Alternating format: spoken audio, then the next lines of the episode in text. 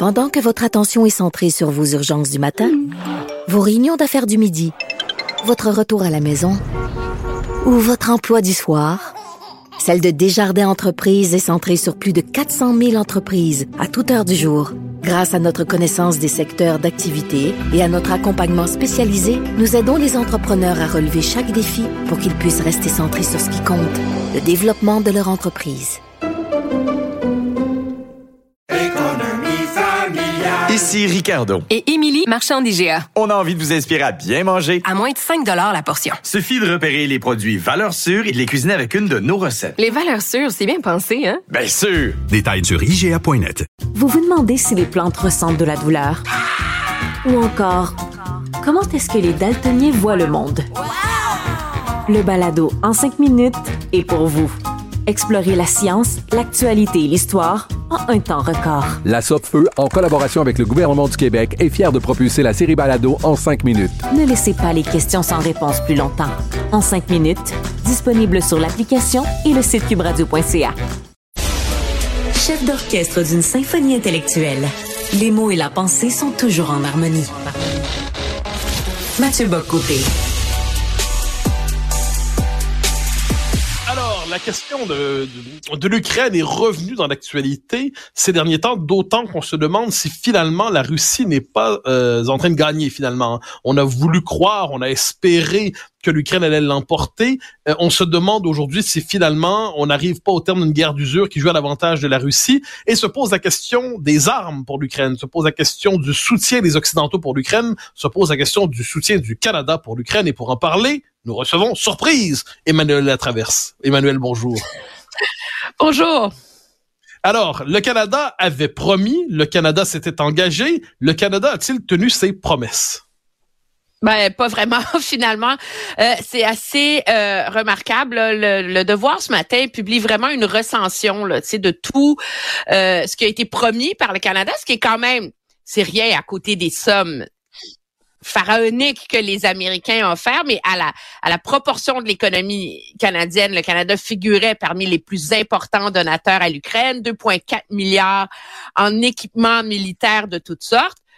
Or, finalement, il y en a 60% qui n'a pas été honoré. 60 de l'aide n'a pas été livrée. Puis ça, ça va de choses très importantes comme le fameux système de défense antiaérienne qu'on a acheté des États-Unis pour l'envoyer en Ukraine aux frais de 406 millions de dollars. Le contrat a été signé, tout ça réglé au printemps dernier. Il n'est toujours pas rendu, mais ça inclut aussi euh, des véhicules blindés, des munitions d'artillerie, les caméras pour les drones, tu te rappelles, c'est comme un élément essentiel, pas livré non plus, des systèmes de communication pour les satellites, pas livrés, et deux choses essentielles, des armes de petit calibre et des munitions. Or, ils n'ont pas été livrés, et qu'est-ce qui manque en ce moment sur le front ukrainien pour réussir à affronter les Russes? Des armes de petit calibre et des munitions. Donc, ça démontre à quel point euh, cet échec à, remplir des promesses, c'est pas, euh, on n'est pas dans un contexte de politique canadienne habituelle où on dit ah, le gouvernement Trudeau parle par jase là. Ça a un impact absolument réel et substantiel sur le cours de la guerre. Puis la cerise sur le Sunday, en octobre dernier, on a promis des vêtements et de l'équipement d'hiver. Hein, parce que l'hiver est froid sur le front euh, entre la guerre de l'Ukraine et de la Russie. Euh, ça n'a pas encore été envoyé. Alors, est-ce que c'est est-ce que c'est A de, de la, un manque de bonne volonté, B est-ce que c'est de l'incompétence ou est-ce que c'est c'est encore une fois une forme de complexité bureaucratique telle qui fait qu'une décision est prise au sommet puis elle se perd en chemin avant de se réaliser? Euh, ben, je, on va pas remettre en question la bonne foi du gouvernement. Là. Ça, moi, je suis pas prête à aller là. Je pense que vraiment, idéologiquement, le gouvernement Trudeau croit fermement à la guerre en Ukraine. Euh, la vice-première ministre euh, euh Christophe Freeland, étant elle-même d'origine ukrainienne, en a fait un combat personnel, s'est approprié le dossier. C'est pas ça l'enjeu. Euh, l'enjeu, il est très complexe. Il y a un enjeu de perte dans les dédales bureaucratiques parce que finalement, euh, on a perdu l'habitude de ce genre d'intervention armée. Donc, euh, le ministère de la Défense décide, par exemple, qu'on va envoyer des blindés ou qu'on va envoyer des munitions. Mais la façon dont la loi est faite au Canada, mais il faut euh, passer par les mécanismes des affaires étrangères pour l'exportation d'armes. Et là, on est perdu dans des dédales totalement euh, délirants.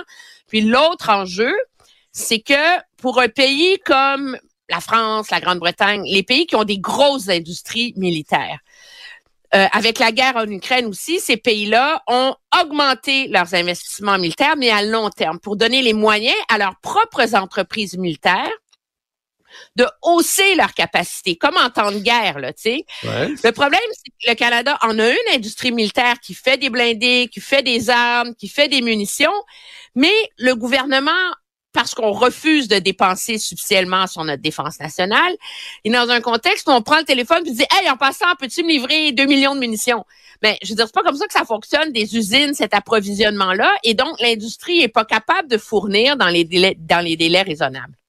Mais est-ce que c'est pas aussi le signe, encore une fois, du fait que le politique finalement est beaucoup moins fort que le bureaucratique? C'est-à-dire, on a beau prendre des décisions, euh, quand vient le temps d'agir, la lourdeur juridique, la lourdeur bureaucratique, fait en sorte que le politique parle, jase, euh, déclame, affirme, revendique, condamne, mais euh, c'est comme si la décision n'était plus capable de se rendre jusqu'au bout d'elle-même. J'ai l'impression qu'on est devant un signe de, dirais, de paralysie technocratique et juridique d'un État, alors qu'en situation de guerre, normalement, mais sommes-nous en guerre, c'est autre chose, eh bien, on est capable d'avoir des décisions plus rapides parce que c'est un peu l'exception. Ben c'est à ça que ça sert le politique, c'est à accélérer les décisions euh, rapides. Être politique, c'est pas seulement te pointer à une réunion du cabinet, dire j'ai parlé à mes homologues étrangers, on peut livrer euh, 4 millions d'armes, euh, on signe le décret, on se met derrière un podium, on fait une belle annonce et hop la vie, on se met les deux pieds sur le pouf. Euh, l'art d'être un bon ministre, c'est justement, c'est ça, c'est la différence. Je reprends une de tes expressions préférées, c'est la différence entre régner et gouverner. Ouais c'est que tu travailles avec la machine, tu comprends les écueils de ta bureaucratie et tu trouves des solutions pour le contourner. Je te donne un exemple. Euh, quand il y a eu la guerre en Afghanistan, euh, tu te rappelleras, au tout début, les, soldats canadiens sont ramassés dans le désert avec des habits de camouflage vert puis des blindés. Euh, des camions pour déplacer les troupes qui n'étaient pas euh, assez blindés euh, au sol pour les protéger contre les mines antipersonnelles. Mais ça a pris six mois, puis euh, on a changé, on a envoyé du nouvel équipement. pourquoi? Parce qu'il y avait une volonté politique très forte et le gouvernement, à l'époque, avait créé un mécanisme à l'intérieur de sa bureaucratie pour et à l'intérieur du gouvernement et à l'intérieur du Conseil des ministres pour justement arrimer le travail de la défense avec les affaires étrangères et donc pour être efficace soudainement.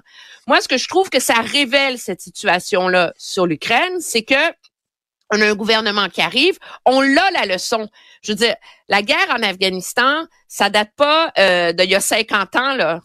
Euh, quand euh, la guerre en Ukraine a commencé, ça faisait moins de dix ans qu'on s'était retiré. Euh, il n'y a aucune raison pourquoi on ne tire pas des leçons les meilleures leçons de ce qu'on a fait de mieux en Afghanistan pour l'approcher. Et ça, je pense que cette espèce d'enlisement de la promesse qui mène à rien, c'est symptomatique de la façon de gouverner de ce gouvernement-là. Et ça explique Justement, là, on parle de l'Ukraine et ça a des conséquences absolument désastreuses sur le terrain et quant au sort de cette guerre-là. On peut seulement blâmer le Canada, là, on s'entend, là, mais Mais objectivement, ça illustre aussi les échecs de ce gouvernement-là dans les autres domaines.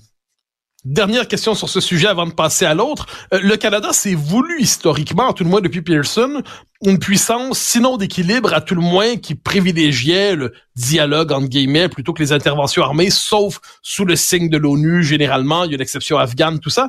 Là, on a l'impression que la guerre s'enlise. On a l'impression qu'il y, a un moment de bascule, à tout le moins, sur le front ukrainien. Est-ce que le Canada, qui pour l'instant, tu as évoqué le rôle de Christophe Freeland là-dedans, qui est sur le mode maximaliste, est-ce que c'est pas le, temps pour le Canada et d'autres de renouer avec son pourrait sa tradition plus diplomatique en disant est-ce qu'il y a moyen de trouver une forme de conférence de paix, de trouver les, la possibilité de terminer cette guerre autrement que dans une forme de... Parce que dans les faits, c'est jusqu'à ce que Poutine gagne, si c'est ça la suite. Ouais, ben pour l'instant, il n'y a aucune volonté euh, d'en arriver à ça.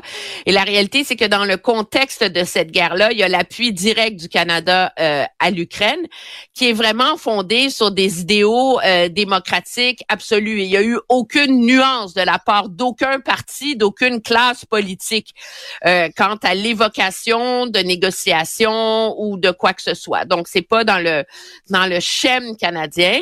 Et il y a une grosse partie de l'intervention militaire du Canada qui s'est situé au niveau de l'OTAN. Le problème, moi, ce dont je suis, ce que je suis curieuse de voir, c'est si pour une rare fois, la question des dépenses militaires va devenir un enjeu électoral. Parce que quand on est rendu euh, au chef d'état-major des forces canadiennes qui servent le gouvernement objectivement, là, ils sont pas, euh, c'est comme un haut fonctionnaire, là, qui critique publiquement l'état de ses propres forces armées, qui dénonce son propre manque de ressources, qui affirme sur la place publique que le Canada n'est pas capable de répondre à ses obligations internationales. Mais là, il y a comme, et qu'on voit l'impact que ça a sur notre incapacité à faire le minimum dans le contexte pour être un allié crédible de l'Ukraine. Mais là, il y a, vraiment une, question qui se pose, à savoir sur si le temps est venu pour les Canadiens de se sortir de la tête du sable et de se dire, ben le monde a changé, on n'est plus dans un contexte où on peut aller à l'ONU, faire des beaux discours, être pour le multilatéralisme, mais euh, pour reprendre les paroles de John Manley, un politicien libéral à l'époque, on peut pas se lever puis aller aux toilettes à chaque fois que la, facture arrive à la fin du souper. Et euh, malheureusement, c'est le contexte dans lequel on est en ce moment.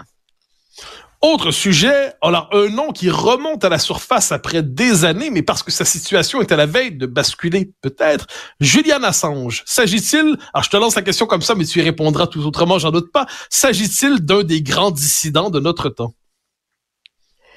Je suis, je, savais que tu allais me poser la question, puis je suis, je suis pas capable de répondre. Euh, pour être un grand dissident de notre temps, faut être sur le bon du bon côté de l'histoire. On s'entend. Et le problème avec Julian Assange, c'est euh, c'est qu'il est pas il ne semble pas, pour ceux qui le connaissent bien et qui l'ont suivi, il n'est pas porté par euh, les grandes causes démocratiques. Là. Il faut, il faut pas se leurrer. Là. Il a collaboré à donner de l'information aux Russes pour déstabiliser la campagne démocrate en 2016. Euh, il a comparé euh, Israël euh, euh, à la Chine et à l'Iran comme un pays, un pays totalitaire et un pays voyou. donc, il est pas, il est comme animé par un idéal qui est absolument insaisissable, je te dirais, si ce n'est l'idéal de mettre au jour les failles de sa propre démocratie. Donc, il est davantage en croisade contre la façon qu'ont les États-Unis de faire la politique étrangère, qu'être en croisade en faveur d'un grand idéal euh, politique, si on veut. Alors, c'est difficile de voir en lui un, un, grand héros de la dissidence, là. Euh, Alors, je n'ai pas dit héros, mais c'est la question que je pose, c'est parce que Assange, fondamentalement, et on arrivera ensuite sur des questions très concrètes pour nos sociétés, mais c'est celui qui a voulu dévoiler puisque tu dis sur les, euh, sa politique étrangère, effectivement, c'est autre chose, mais qui a voulu dévoiler la nature autoritaire et la, la tentation de la surveillance aussi dans des démocraties libérales qui prétendaient, euh, qui prétendaient ne pas avoir ce penchant autoritaire, ce penchant de la, ce penchant de la surveillance. Est-ce que, de ce point de vue, c'est, est-ce qu'il a, à tout le monde, il le prétendait. Je dis pas qu'il l'a fait. Je, et, et, pour certains, il est presque devenu une forme de héros pour cela. Donc finalement, pour toi, c'est, c'est plus seulement quelqu'un qui a tiré dans son but que servi des idéaux de liberté? Un peu des deux. Moi, je pense que au moment où il a posé ses gestes en 2010 et qu'il a publié les fameux documents secrets euh, de Chelsea Manning, maintenant comme on l'appelle, etc., il était vu dans le contexte de l'époque comme un grand euh, héros qui a levé le voile sur les dérives post 11 septembre de l'Amérique. Faut comprendre qu'à cette époque-là, non, il faut euh, dans ce temps-là, euh, on était euh, enlisé dans la guerre en Afghanistan, enlisé dans la guerre en Irak, et ce qui avait retenu l'attention à l'époque, c'était tous les cas finalement euh, d'abus, de civils tués, etc. Et dans ce contexte-là, il était vu comme vraiment un héros. Ceci étant dit, ce qui arrive, c'est que ça fait tellement longtemps que dure sa croisade et qu'il est pris dans les limbes du système euh, carcéral européen, judiciaire américain à résister son extradition, que ce soit vers la Suède ou vers euh, ou vers les États-Unis, que la géopolitique mondiale a complètement basculé depuis, qu'on a appris des nouvelles choses sur ses façons de faire et ça vient un peu teinter le combat qu'il menait au début. Parce que là, on dit, OK, c'était, nécessaire pour la transparence. On a comparé les fuites qu'il a de Wikileaks au début au Pentagon Papers dans les années 70, etc. Mais en même temps, tu dis, quand il a collaboré avec la Russie dans tout le hacking de la campagne d'Hillary Clinton pour la déstabiliser et qu'en même temps, lui, sur son site, a refusé de publier des documents compromettants pour la Russie, est-ce que tu peux vraiment dire que c'est quelqu'un qui est animé par des idéaux nobles et purs? Ben là, euh, ça devient beaucoup plus, euh, ça devient beaucoup plus compliqué. Je pense qu'il est, il dépose, un, il est un, il est un personnage gris. On aime ça, avoir des héros, des héros, le noir, le blanc. Puis lui, en vérité, il est quelque part entre les deux, dépendant de la cause, dépendant euh, du moment. Oui, c'est un personnage, comme on aurait dit dans le temps de Donjon Dragon, chaotique neutre. Hein, c'est-à-dire un personnage gris et saisissable, comme les souvent, comme les souvent l'histoire. Alors, posons la question ensuite. Euh, parce que là, on parle de la question de l'espionnage. On parle aussi, de ça, pose, ça ouvre sur la question de la liberté de presse. Est-ce qu'il y a un enjeu liberté de presse dans la suite pour Julien Assange? Ben oui énorme parce que euh, il faut se rappeler que euh, à l'époque le gouvernement euh, l'administration Obama avait été tenté de l'accuser en vertu de l'acte sur l'espionnage américain qui fait un crime de dévoiler des mm-hmm. secrets d'État et avait refusé de le faire parce que on y voyait comme une atteinte absolument frontale contre la liberté de presse et euh, une, une, répudiation du fameux jugement de la Cour suprême parce que dans l'affaire des Pentagon Papers pendant la guerre mhm. du Vietnam, euh, l'affaire s'était rendue en Cour suprême sur la liberté de presse. Est-ce que le New York Times avait enfreint la loi sur l'espionnage à l'époque en publiant ces câbles Le Washington Post, non? Le, le, le, Washington Post. Et, et, et surtout, et le jugement est très intéressant. La phrase la plus importante de jugement, c'est que la liberté de presse s'applique aux pamphlétaires solitaires autant qu'aux grands quotidiens. Alors, la protection de la liberté de presse et du premier amendement, dans ce cas-là, devrait s'appliquer à quelqu'un comme Julian Assange. C'est l'administration Trump qui a décidé de l'accuser quand même et l'administration Biden maintient la mise en accusation. Alors, est-ce que dans ces contextes-là, est-ce que c'est le journal que tu accuses d'espionnage ou c'est la personne qui a coulé l'information. C'est là, moi, je pense que doit se situer le débat. c'est très important parce qu'il s'applique ici aussi au Canada. Pense à toutes les fuites qu'il y a eu dans la dernière année et demie au sujet euh, de l'ingérence étrangère.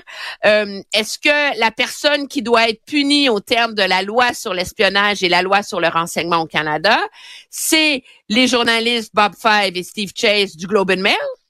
Ou c'est leurs sources qui ont coulé l'information. Dans ce contexte-là, soudainement, euh, la mise en accusation contre Julian Assange est vue comme une persécution d'un journaliste et une atteinte un précédent dangereux contre la liberté de presse si jamais il est condamné. Et sous cet angle-là, euh, c'est absolument fascinant et très, très important. Moi, je pense aux États-Unis, surtout face euh, à la perspective d'une présidence Trump qui est euh, en guerre perpétuelle contre la presse et qui euh, affiche ses relents autoritaires pour euh, essayer de la mater, ben là, dans ce contexte-là, une poursuite en vertu de l'acte sur l'espionnage contre Julian Assange dépasse le cadre de sa cause à lui et de son cas à lui, mais peut avoir des répercussions absolument faramineuses sur euh, la société américaine comme c'est toujours le cas dans l'histoire, hein, quand les, les, grandes questions se posent avec des personnages ambigus et complexes. Emmanuel Traverse, merci infiniment. On se reparle demain. Ça fait plaisir. Au revoir.